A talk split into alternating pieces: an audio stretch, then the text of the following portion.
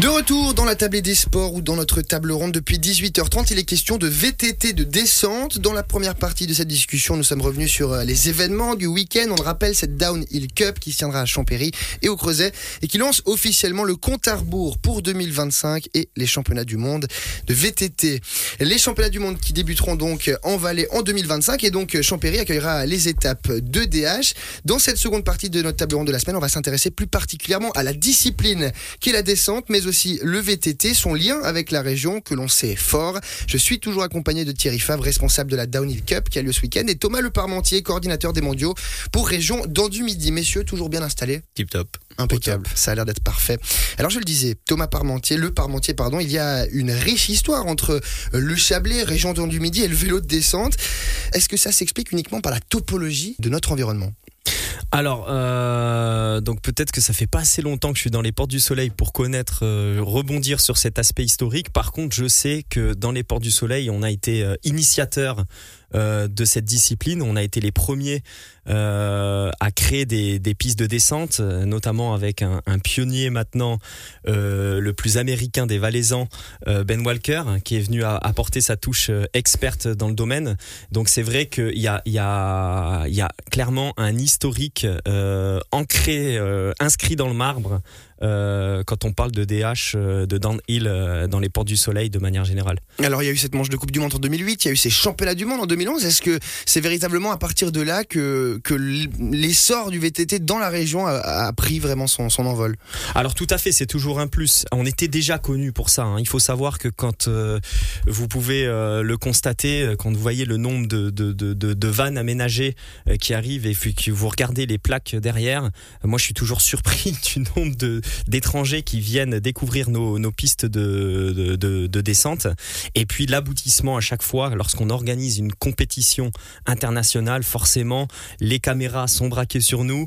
Euh, il y a une retransmission télé intéressante et qui permet de faire, euh, de promouvoir euh, le terrain sur, de manière mondiale. Un terrain connu pour la descente. Vous avez parlé de Ben Walker. On peut aussi citer Vincent Tupin, Tupin. J'ai toujours un doute sur la prononciation. Je voudrais pas le, le froisser, mais c'est aussi des, des personnalités comme ça qui ont une certaine influence aussi sur les réseaux sociaux et qui ont fait parler de la région euh, grâce aussi à, l'exposition qu'ils amènent.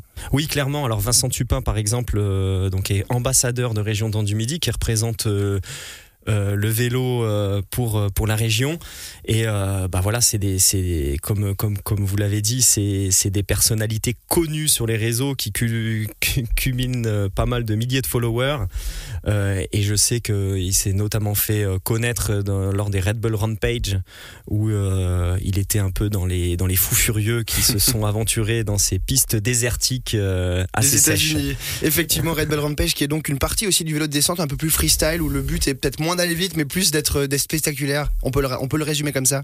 Oui, clairement, bah, c'est aussi ce qu'on recherche à travers le DH. Hein. Il n'y a pas que l'aspect euh, sportif, bien que euh, on en parlait tout à l'heure, la discipline s'est clairement professionnalisée. Hein.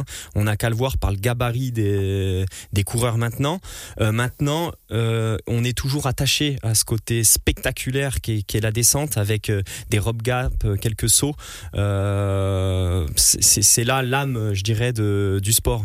Thierry Favre, vous connaissez bien ce milieu, hein, vous l'a dit, vous êtes le président de Lillier Bike Club, vous organisez aussi euh, des camps, des tours en VTT via Ride Switzerland, vous m'arrêtez si je me trompe. Qu'est-ce que vous constatez quant à l'intérêt porté à cette discipline? On est toujours sur, sur un intérêt assez grand.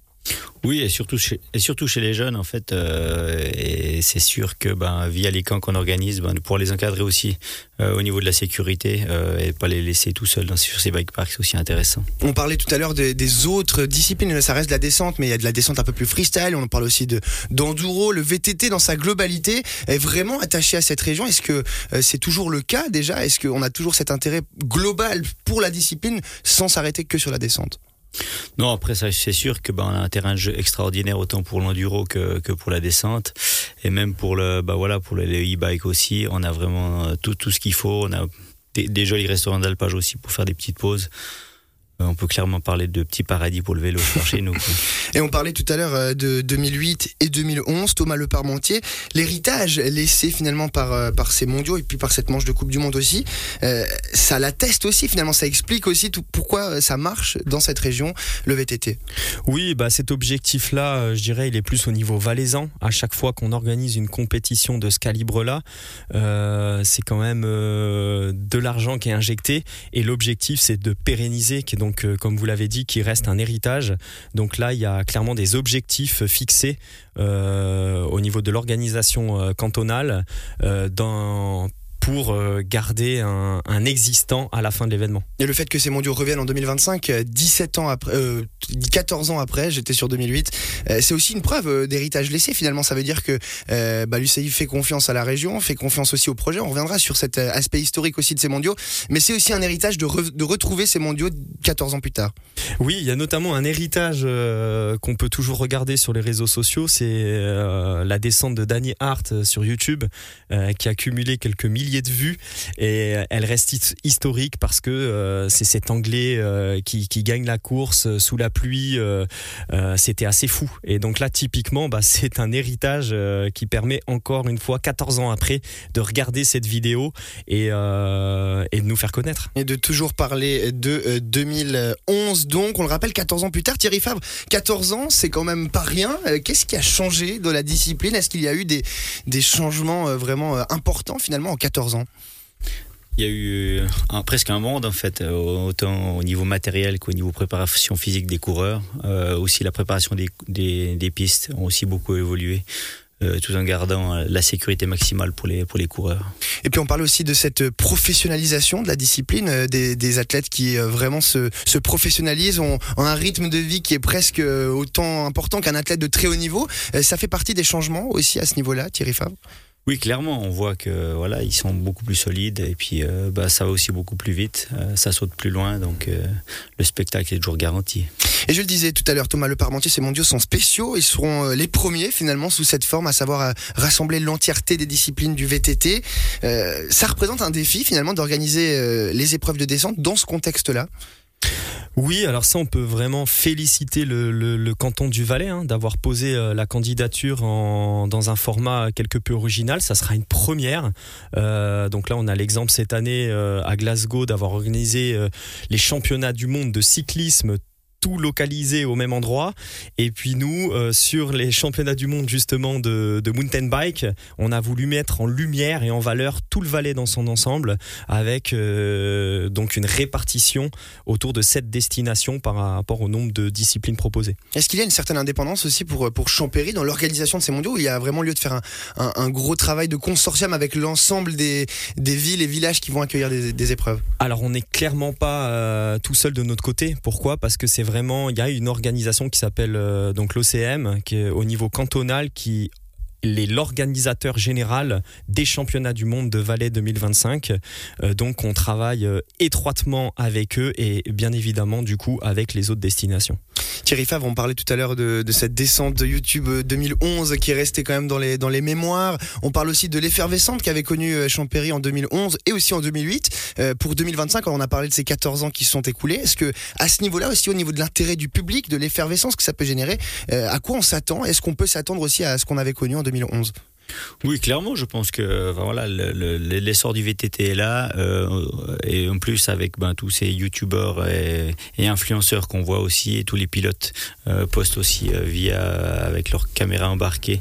Donc c'est vrai qu'on arrive vraiment à suivre de haut en bas les, parcours et aussi pendant pendant pendant l'événement aussi les, les coureurs les, les, réseaux sociaux, c'est important. On, on, le sait, 2011, euh, c'était pas non plus. Il y avait déjà un certain mhm. réseaux sociaux, mais euh, en 14 ans, ça, ça a aussi changé. Ça rentre un peu plus dans l'équation aussi, dans la transmission d'images. Oui, clairement. enfin voilà, ça aussi influence aussi beaucoup les jeunes. C'est aussi pour ça qu'on voit aussi ben, que à 14-15 ans, on voit euh, les sauts qu'ils font, l'engagement qu'ils ont. ils sont vraiment influencés par ce qu'ils voient autant sur sur les chaînes comme Red Bull TV et autres que ce qu'ils trouvent sur Instagram et autres réseaux sociaux. On parlait d'héritage Oui, vous voulez réagir, Thomas Le Parmentier? Oui, tout à fait. Ben, euh, c'est très intéressant ce que, vient de dire Thierry. Euh, juste pour expliquer, ça a eu une influence, nous, euh, sur le choix qu'on a fait d'organiser des championnats d'Europe, parce que justement, il y avait une ouverture sur la jeunesse.